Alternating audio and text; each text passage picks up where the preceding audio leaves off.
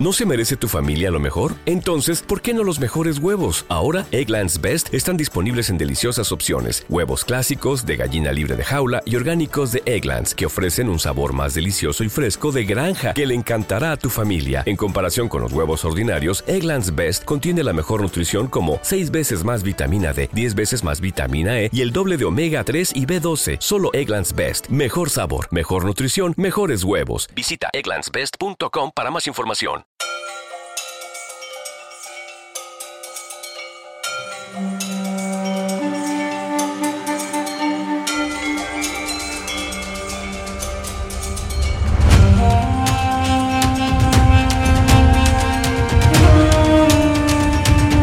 Amar después de haber amado. Frente a mí tengo una reproducción del beso, un cuadro del pintor austríaco Gustav Klimt.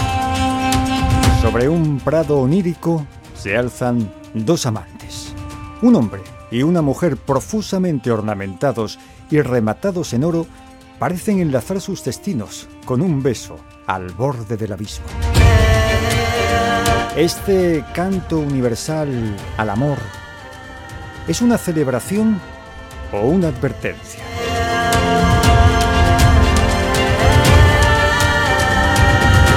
¿Podemos volver a amar con la misma intensidad o, por el contrario, pesan demasiado nuestras mochilas?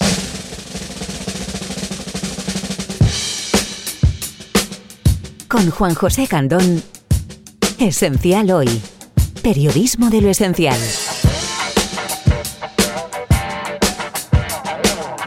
Porque la vida es ahora.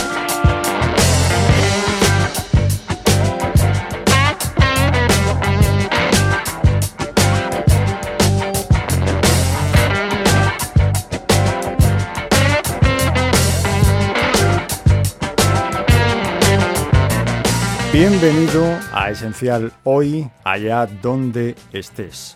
El amor, recuperar esa intensidad, ¿es posible? De nuevo, tenemos con nosotros a Juanma Maturana. Juanma, muy buenas. Hola, ¿qué hay? ¿Qué pasa? ¿Cómo estamos? Pues nada, encantado de estar aquí, sí.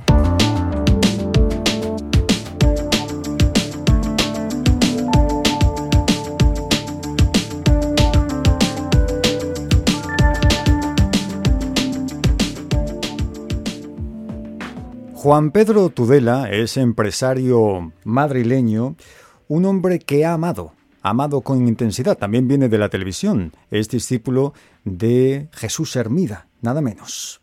Como una sensación que te hace tener mariposas en el estómago, eh, que no te hace sentir temor ni miedo, sino más bien una seguridad enorme, paz, tranquilidad. Eh, está muy idealizado también, pero eh, algo cada vez más difícil de conseguir. Ya es muy complicado que las mariposas del estómago vuelen, mm, es muy complicado en la sociedad actual que tengamos tiempo para disfrutar esos vuelos y eh, la inmediatez, las redes sociales, las aplicaciones, todo esto, pues está haciendo que ese concepto quizá romantizado y quizá mm, pues un poco idealizado del amor pero que era muy bonito en sí, vaya desapareciendo poco a poco y quizás sin un sustituto de esa magnitud de la palabra amor con mayúsculas que todos hemos eh, soñado, idealizado, querido tener o hemos tenido alguna vez. Para la psicóloga Adriana Odone, el amor, si es malo, sencillamente no es amor. No podemos decir sea verdadero o falso, porque el amor siempre tiene que ser auténtico, sincero, no existe un amor falso. Lo que sí puede existir es una manera, eh, un, mal amor, ¿no? Que, sería una contradicción, porque el amor no puede ser malo, el amor siempre es bueno. Pero a veces em, sí que hay diferentes maneras a lo mejor en la que uno no se sienta a gusto y no tiene el coraje quizás de salir de esa relación, entonces empieza a hacer, a tener conductas o actitudes que no son las más acertadas, ¿no? Pero no, el amor siempre es uno, es único, es uno y no podemos decir que sea bueno o malo. El amor si es malo, no es amor.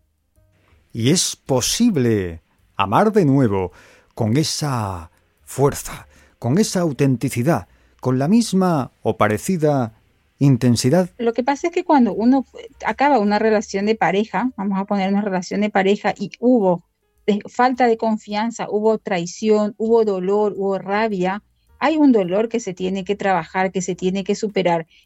A veces uno queda enganchado porque no es capaz de superar esa situación, entonces queda enganchado en ese miedo y en ese dolor y es difícil volver a amar con esa intensidad.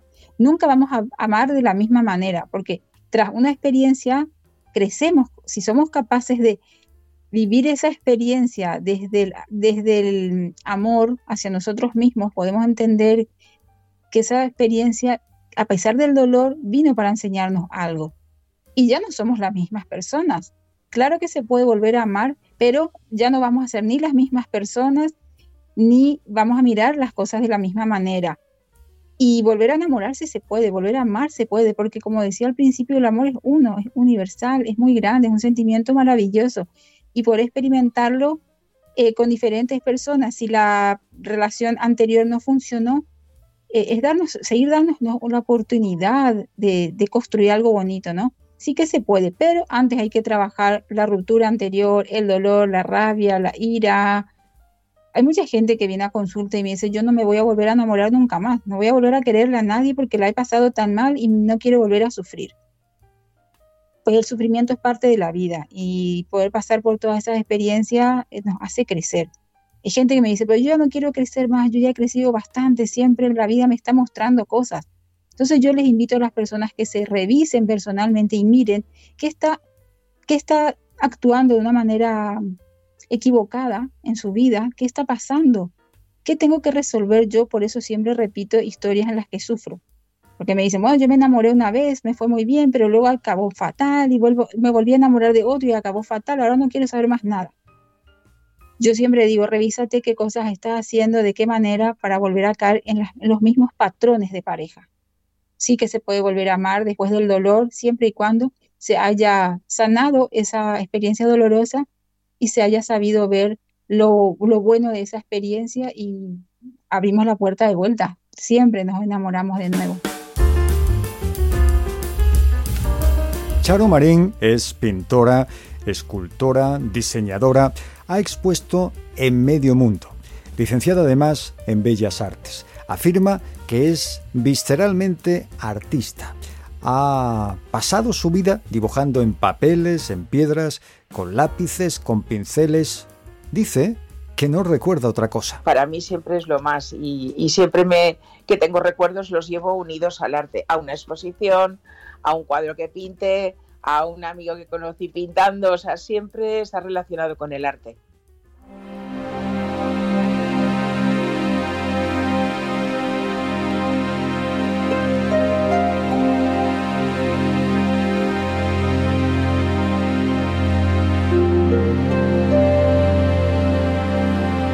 El beso de Clint. ¿Se puede dar ese beso una vez más? ¿Podemos enamorar con esa intensidad? ¿Podemos enamorarnos de esa forma? La misma nunca puede ser, será otra, pero no la misma. Y seguramente diferente, pues igual que cada, porque cada amor, o tanto sea para eh, amor platónico, amor de hijos, amor de, de un hombre al que amas, siempre es distinto, ¿no? Entonces igual es mejor o igual es maravilloso, pero distinto. Pienso que igual no. Y con la misma intensidad depende del momento psicológico en que te pille en la vida, pero es posible, pienso que sí. De todas las formas lo veo más peligroso a mayor edad que, que cuando eres muy joven. Sí, el amar con esa intensidad, con esa, eh, como, está eh, como estábamos hablando del, cuadro de, de Gustav Klim, es que yo lo vi directamente en Austria y es algo que te arrebola, que te deja ahí tiesa. Pues, pues este, esto, esta, este dejarte caer así, como se está dejando la mujer caer, eh, que la sujeta, podríamos decir, la, la abraza como un gigante, la, la tiene, ¿no? Eso yo lo veo un poco difícil porque mm, las, las eh, situaciones físicas también influyen y esa efervescencia tan bonita del erotismo y de la edad de la juventud no se tiene con ciertos años. Entonces, eso sería un amor absolutamente distinto, que no lo he experimentado, pero bueno, pero podría ocurrir, no lo sé. ¿Y qué tiene precisamente ese cuadro, el beso de Clint? No sé qué, eh, periodista estadounidense, cuando le hicieron a, a Clint en, en, Viena, una, bueno, en Austria, una moneda que por un lado estaba el beso y por la otra estaba él pintando en su estudio con su, en el centenario, pues dijo que esta obra era impresionante porque mm, no tenía más que la esencia total de la, de la situación y que, y que era una obra que aunque pasaran siglos y tiempo y años, tú la veías y te, y te introducías ahí dentro y era como que estabas viviendo esa situación en vivo ahí delante. Y, era, es, es, genial. Están al borde de que con un poquito que se descuiden, pues ese amor tan divino desaparece y de hecho tienen alrededor, no hay, ninguna escenografía, en la pared es lisa, es una cosa que podría estar en esta época, en otra y en además allá, que es lo bonito que tiene, ¿no? E, en la obra esta. Has dicho algo genial, lo, de la, lo del precipicio mm, como, como sentido de algo de que están en, completo equilibrio, vamos. Mm, me parece muy buena la, la idea. Y Clint, el autor del beso, amó. Él ¿Amó de verdad con esa intensidad? Él estuvo unos 12 años con Emil Floch, que era una diseñadora y empresaria muy importante. Y si veis en la ropa, de, eh, la ropa de Emil y la ropa de ahí del traje, de los trajes que ellos llevan, es inspiración de ella. O sea, que sí que le influyó, pero nunca se sabe si se casaron ni nada. Y luego también tenía una, una amante continua, pero que murió muy pronto porque era muy, muy delicada y muy especial, que fue Adel Bloch. Se ve que con una tenía una cosa y con otra tenía otra. O sea, el problema es que hablando de un artista es, es muy difícil situarse eh, eh, eh, como en una persona, y, lo voy a decir, voy a parecer pretenciosa, pero una persona quizás más, más normal, de, de, otro tipo de trabajos. Porque el artista siempre está buscando, si es verdadero, claro, está buscando un cambio, siempre está buscando una evolución y siempre está mm, su obra metida dentro de él y no ve otra cosa en todo el día y por donde va, por la casa y por la calle. Entonces, si esa persona que tiene al lado no sabe seguirle el ritmo, es muy difícil que pueda, que pueda, pues eso, formar una pareja o que no se canse al tiempo, porque, porque, porque no puede, o sea, es muy difícil en general. No digo que eso sea siempre, pero, pero lo que tú has dicho, que pues eso, por si te comprometes, tienes que estar ahí. Y si estás ahí, mira lo que le pasaba a Picasso. No había manera de que se comprometiera. Era, según lo ven desde fuera, pues era un cara dura. ¿Por qué? Porque vivía con una, se ataba aquella, se largaba, pues vivía con otra. Él vivía para su arte. Cuando buscas el amor y la otra persona te pide otra cosa. Esto le pasó no hace mucho a Juan Pedro Tudela. Yo he tenido hace poco una experiencia de empezar con una persona a tener citas y me recriminó que no habíamos, fíjate, yo además, que quién puede decir eso, me recriminó que no teníamos sexo después de la tercera cita. Y dije, bueno, pues a lo mejor es que estoy en otra fase, cuando, cuando era más joven sí tenía sexo más rápido, ¿no? Y ahora me recriminó no tener sexo después de las primeras citas, cuando todo estaba yendo bien, y eso ha sido lo que me ha parado de seguir con esa relación. No quiero más citas con esa persona. Cuando me ha echado en cara no tener sexo a partir de la tercera cita. Digo, pues chico, nos estamos conociendo, a ver, esto no tiene que ir así. Eh, entonces fíjate qué parámetro estás distinto. Y yo hace unos años, sin embargo, mi parámetro era distinto. Quería sexo en la primera cita. Y ahora me niego a que alguien me lo exija en la tercera. ¿Entiendes? Entonces hay, una evolución dentro de cada propia persona individual en, su propia vida por las propias circunstancias o por las propias... Eh, eh, como te diría, por las propias necesidades o expectativas o lo que vas buscando en esa siguiente relación. Yo creo que los que ya venimos maleados por haberlo conocido, eh, lo ponemos más difícil. A, la siguiente, ya no persona, sino la siguiente relación en la que nosotros también somos un 50%. Un poco, ¿cómo te diría yo? De, no tener el preámbulo romántico, ¿no? Y, y muy directos, en plan muy, no, digo la palabra adecuada a lo mejor, pero muy animal. Eh, ahora funciona así, el amor es, otra cosa. No lo sé, porque yo ahora en este momento eh, intento observar a los jóvenes y entenderlos y a los de mi edad y a todo que, que veo y veo que, mm, trabajan con el amor de una manera muy distinta según que son muy jóvenes o no lo son. Y, y, se exigen cosas, por ejemplo, ella le dice, no me quieres bastante porque no te has acostado conmigo aún en la tercera cita. Es porque espera ciertas cosas y tiene que dejar que el otro haga lo que él crea, dejarse llevar, no exigir. Es una de las cosas que yo veo interesantes en el amor, tener la paciencia de esperar.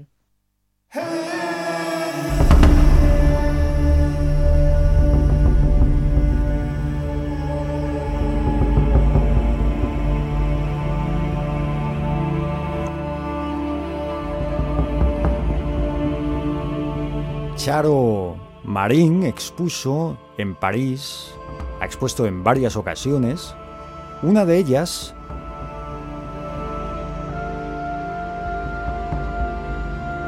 Erotismo Virtual, una exposición precisamente dedicada a la parte más sensual, física y también emocional del amor.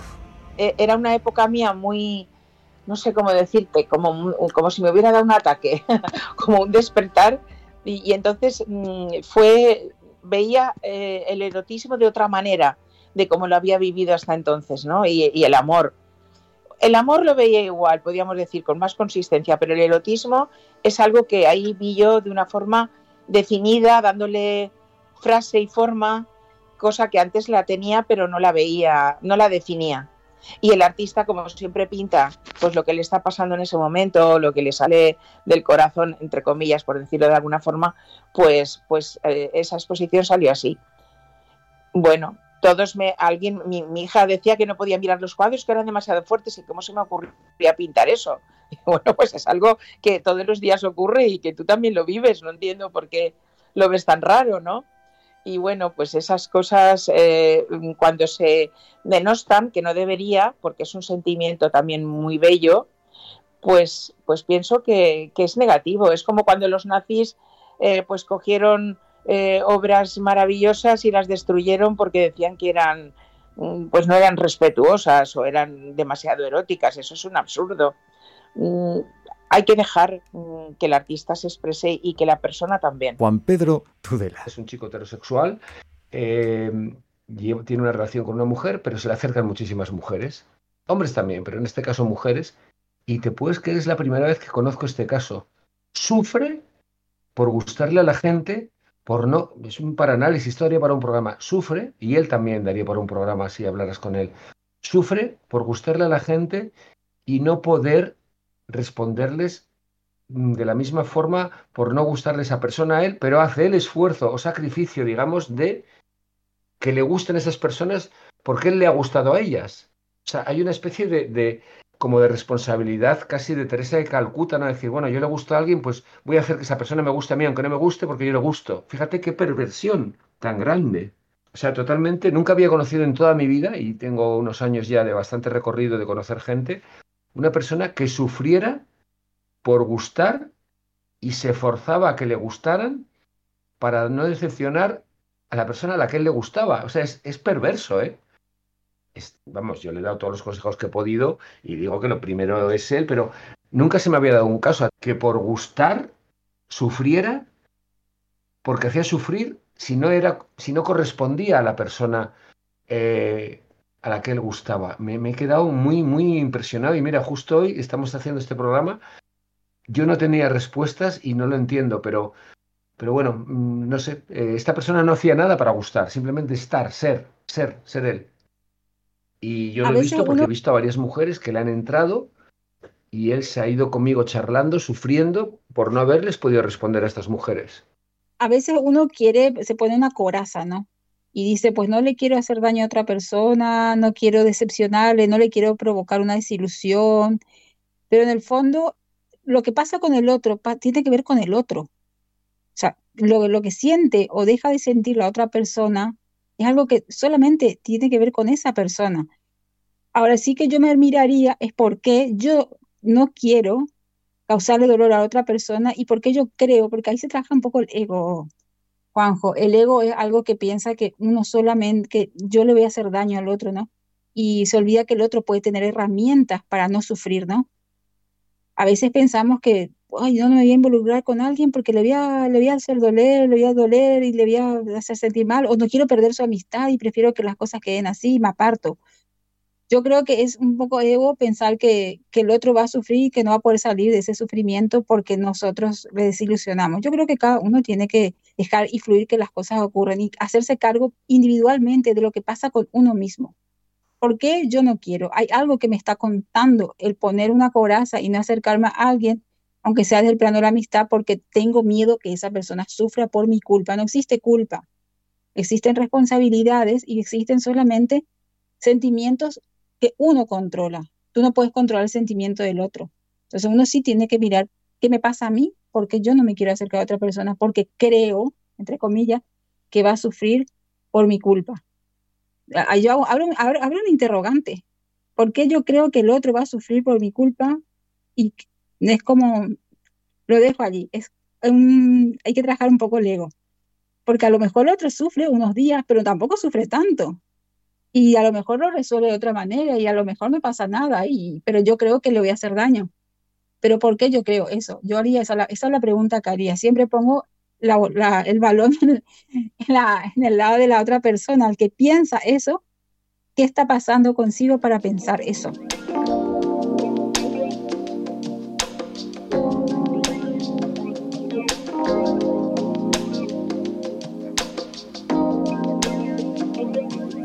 Y en ocasiones lo que se celebra no es la llegada del nuevo amor, sino ese amor que ya se encontró.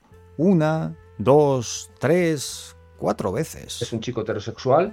Eh, mira, yo estaba en una boda el viernes de la semana pasada, donde se conocieron eh, en, un, en un avión eh, Londres-Ámsterdam, 40 minutos de vuelo llevan casándose cuatro veces las mismas personas, ¿eh? en distintos países, porque son de distintas nacionalidades, y encima viven en un país distinto que no es ni España ni el de la chica, y se han casado ya cuatro veces. Un amor nacido en 40 minutos de vuelo. Y se han casado cuatro veces, las mismas personas, ¿eh? O sea que te puedo decir que, hay circunstancias, y no han necesitado redes sociales, no han necesitado eh, aplicaciones, en un vuelo que, coincidió que se sentaron juntos, o sea, les ha casado KLM. La, aplicación para ellos ha sido el algoritmo de KLM de asignar asientos. Fíjate qué cosas tan curiosas pueden pasar. Viven en Londres, él es de, España y ella es de un país del este. Eh, y han querido hacerlo en todos los países, ¿no? Aparte en el juzgado, eh, la, boda, la boda civil, luego las, las otras bodas, si llamas en plan con amigos y con gente, y hay amigos que se lo han pasado mal porque se han seguido a las cuatro celebraciones, ¿no?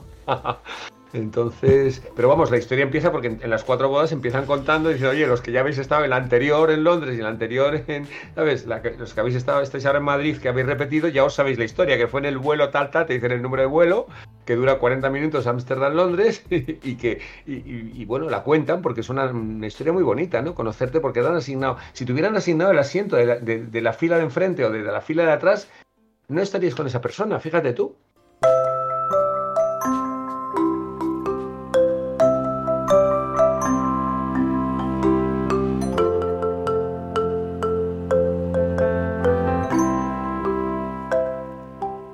Y es que la vida tiene estas cosas, estos misterios, estas sorpresas. Sí, sí, y además así, mira, ha puesto al final la línea aérea, pues mira, pues no sé yo en Iberia cómo funcionará, a lo en Iberia también funciona. Cuestión de, verlo, pero mira qué, casualidad y que al final, pues eso, tantas veces casarse, eh, la verdad es que sí, las casualidades. Y volviendo a Clint, en el año 2006 hubo una película dirigida por Raúl Ruiz que también firma, por cierto, el guion. Una película protagonizada por John Malkovich, que interpreta al pintor austríaco. Antonio Martínez es uno de nuestros grandes conocedores del mundo del cine. A pesar de que en apariencia podría considerarse como una biografía del pintor, realmente no nos encontramos ante este tipo de película, no es un biopic al uso. No vamos a encontrar un desarrollo de sus datos biográficos desde su nacimiento hasta su muerte, ni siquiera desde un acontecimiento determinado, sino que se trata más bien de una plasmación de la pintura de Klimt en el cine. No quiere decir que con esto vayamos a ver cuáles son sus obras, ni siquiera el proceso creativo de las mismas, sino eh, que el director de la película ha, ha querido crear una especie de película tal como la haría Klimt. Así, eh, el desarrollo de la película, con lo que consiste fundamentalmente, es en, el hecho de muerte del propio Klimt, vemos una especie de flashbacks, eh, pero que no son reales, o al menos no son reales en todos sus aspectos, sino que eh, se introducen aspectos oníricos, aspectos también probablemente de, mm, febriles, eh, con alucinaciones, lo que provoca una confusión muy importante en el espectador que no sabe muy bien cómo identificar todos los aspectos, qué es real, es real y qué no lo es. De hecho, tampoco mm, viene a desarrollar claramente cuál es la personalidad de Klimt solamente nos da ciertas pinceladas en cuanto a aspectos de él que padece sífilis, eh, sin embargo, no le da ningún tipo de importancia a la, enfermedad, solamente pregunta en cuanto a aspectos si, puede transmitírselo a sus hijos, pero no se preocupa en ningún momento acerca de si puede transmitírselo a las mujeres cuando tiene en, constantes encuentros sexuales, especialmente con sus modelos pero mm, no se preocupa realmente de ellas. De hecho, solamente se pregunta a un doctor acerca de la transmisión de esta sífilis a sus hijos, pero tampoco se preocupa de sus hijos. Eh, a lo largo de la película se menciona que puede tener cinco o seis. Esto, al parecer, podría dar incluso a un número mayor en la realidad, que podrían llegar, se habla incluso a 30 hijos, pero de los cuales parece que Klimt se despreocupa totalmente. Él los ha engendrado como consecuencia de estas aventuras, pero en la película tampoco vemos que pasea una especial pulsión sexual. De hecho, eh, casi siempre suele ser la iniciativa por parte de las mujeres las que persiguen al propio Klimt, solamente en un, aspecto en cuanto encuentra a una antigua, eh, a la hija de una antigua casera, en la que le menciona que había tenido un hijo suyo. Ahí parece que como que que sí que eh, el propio Klimt había tenido algún tipo de aventura con ella, pues se supone que sería una chica bastante joven. Pero como decía, la película no establece una historia acerca de, de Klimt, solo mm, refleja algunos acontecimientos más o menos ciertos o genéricos, ciertos tales como por ejemplo eh, el, movimiento de la secesión en el que eh, los cuadros que había expuesto y no habían gustado y él posteriormente los roba, esto sí que se, se, refleja en la película, pero otros son meramente genéricos, encuentros con filósofos, eh, en atención a la época en la que está, en la que está ah, situada la historia, lógicamente la convivencia de Klimt con, con la filosofía que, que, existía también en Viena durante el principio de, finales del siglo XIX y principio del siglo XX. Eh, pero mm, sin entrar a desarrollar todos los aspectos relativos al mismo. Como decía, fundamentalmente lo que ha querido Raúl Ruiz, el director de, esta obra, es plasmar eh, cómo sería una película de Klimt. En muchos desnudos femeninos, mucha sensualidad en cuanto a sus aspectos. Eh, para ello utiliza em, eh, encuentros imaginarios con, por ejemplo, una bailarina que se llama Lea de Castro, totalmente inventada. Un encuentro también con el director de cine Georges Méliès, que es el que le introduce a esta en, esta historia con, Lea de Castro a través de una simulación que hacía en muchas ocasiones Méliès. Debemos recordar, por ejemplo, eh, una de sus obras más, importantes y famosas, como era la, la Coronación de Eduardo VII, que hacía simulaba una especie de reportaje acerca de lo que iba a suceder o de lo que estaba sucediendo. En este caso, simulaba eh, la coronación del rey Eduardo VII en Inglaterra bueno, realmente no, se encontraba allí, sino a través de unos decorados pintados y, reproducía cómo debía producirse esa coronación. Que de hecho eh, se estrenó antes de que se produjera la, auténtica coronación, puesto que tuvo que retrasarse como consecuencia de la enfermedad del rey. Em, como decía, en la película se introduce también encuentros em, eh, imaginarios con este, con este director, eh, lo que le sirve al, director, de, en este caso, de, la película que estamos comentando, de Klimt, eh, para em, desarrollar más aspectos oníricos y aspectos totalmente simbólicos. Por eso decía que intenta, digamos, hacer una película reflejando aspectos de lo que sería la obra de Klimt, pero sin identificarlo con ninguna obra en concreto. No vemos el proceso de creación de ningún tipo de sus obras, solamente en algunos aspectos que está algunos, mm, algunos bocetos, algún retrato que está realizando, vemos algunos de sus cuadros expuestos, pero en ningún momento un proceso creativo con respecto al mismo. Solamente eh, en el momento en el que está preparando también a, la utilización del oro, eh, lo que provoca también que en un momento se abra una puerta y salga volando todo ese pan de oro, eh, lo que supondría también la traslación de la idea del dorado que utiliza Clint en sus obras, en este caso a, establecerlo también en la película.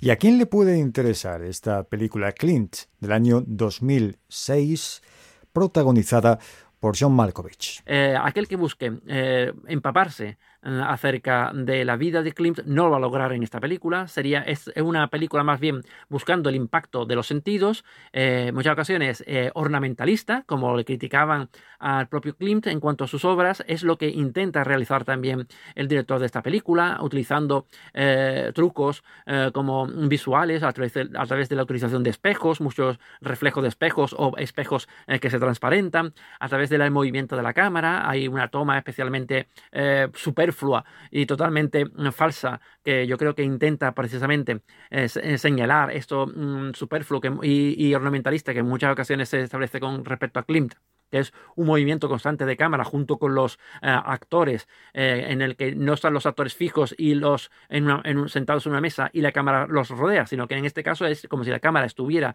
en el centro de la mesa y va girando al mismo tiempo que giran los, los propios actores. Eh, generando por tanto una sensación totalmente de falsedad y de eh, um, um, algo onírico, ¿no? algo como que no es real. Esto especialmente se desarrolla a lo largo de muchos aspectos de la película, encuentros eh, con personajes ficticios, que es más bien mm, lo que se encuentra detrás de la personalidad de Klimt, esa presión paternal que supondría la figura de ese secretario que parece que le quiere apartar de la pintura y acercarlo más a aspectos más reales como inspectores de Hacienda o secretarios de, embajadas. Y que, eh, pero que em, siempre está constante la idea de que es algo que no existe realmente. Y de hecho, alguno de los eh, personajes se lo dice que a Klimt, que está hablando solo. Además, em, para demostrarnos que no es real todo lo que estamos viendo, está constantemente ese sonido de agua en el cual está introducido el propio Klimt en el lecho de muerte, como una especie de, terapia, eh, para recordarnos que todo está en su mente. De hecho, él llega a ver mm, su propia muerte, eh, o sea, vemos la muerte en el, eh, del, personaje que está yaciente y sin embargo sigue aún imaginando aspectos como que nieva dentro de una habitación y todas estas cuestiones. En definitiva, eh, esta película em, supone un acercamiento acerca de la, a, la, a, la, propia obra de Klimt, pero sin reflejar lo que es la obra, ninguna de sus obras concretas, ninguno de su proceso creativo y ni siquiera diría yo eh, a la propia personalidad de Klimt, que, la, que, lo vemos un tanto eh, diluida. No vemos realmente esa pulsión sexual que parece tener, eh, es más bien se deja arrastrar por todo lo que se va ah, mm, desarrollando en su interior, ni siquiera un auténtico conflicto en cuanto al aspecto creativo, de querer una ruptura con respecto a lo que existía, los aspectos tradicionales, de mm, solamente apuntado en cuanto que no lo querían dentro de, de los aspectos más academicistas.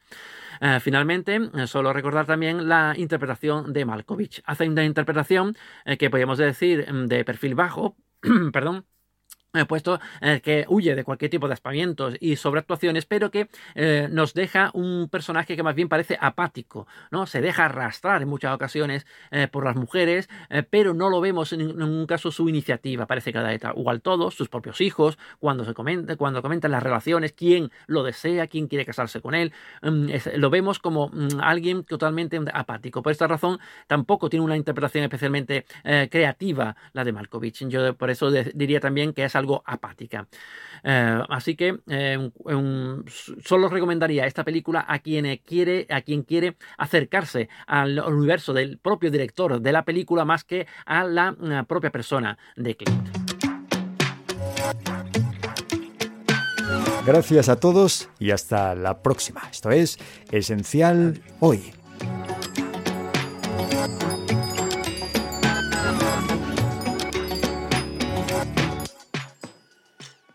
Como nuevo cliente de Western Union, puedes disfrutar de una tarifa de envío de 0 dólares en tu primera transferencia internacional de dinero en línea. Envía dinero a los tuyos en casa de manera rápida, fácil y conveniente. Visita westernunion.com o descarga nuestra app hoy mismo y tu primera tarifa de envío corre por nuestra cuenta. Aplican ganancias por cambio de moneda. No disponible para tarjetas de crédito y envíos a Cuba. Servicios proporcionados por Western Union Financial Services Inc. NMLS 906983 o Western Union International Services LLS NMLS 906985.